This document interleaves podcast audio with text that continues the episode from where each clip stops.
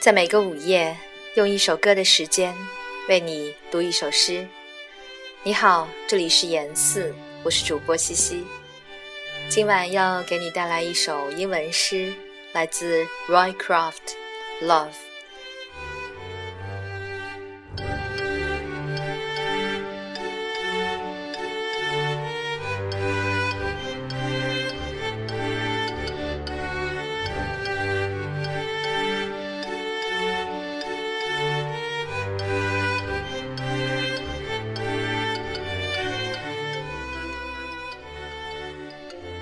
I love you not only for what you are, but for what I am when I am with you.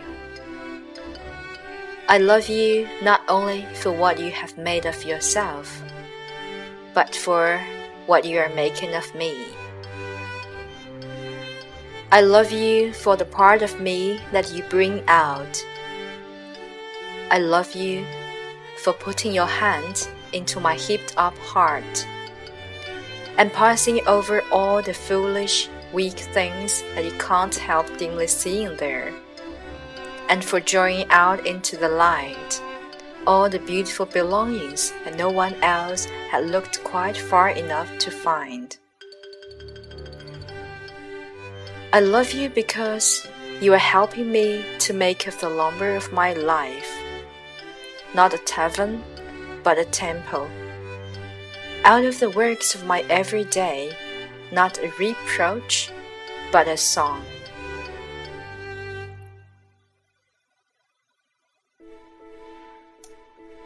I love you because you have done more than any creed could have done to make me good, and more than any fate could have done to make me happy. You have done it without a touch, without a word without a sign. You have done it by being yourself. Perhaps that is what being a friend means, after all.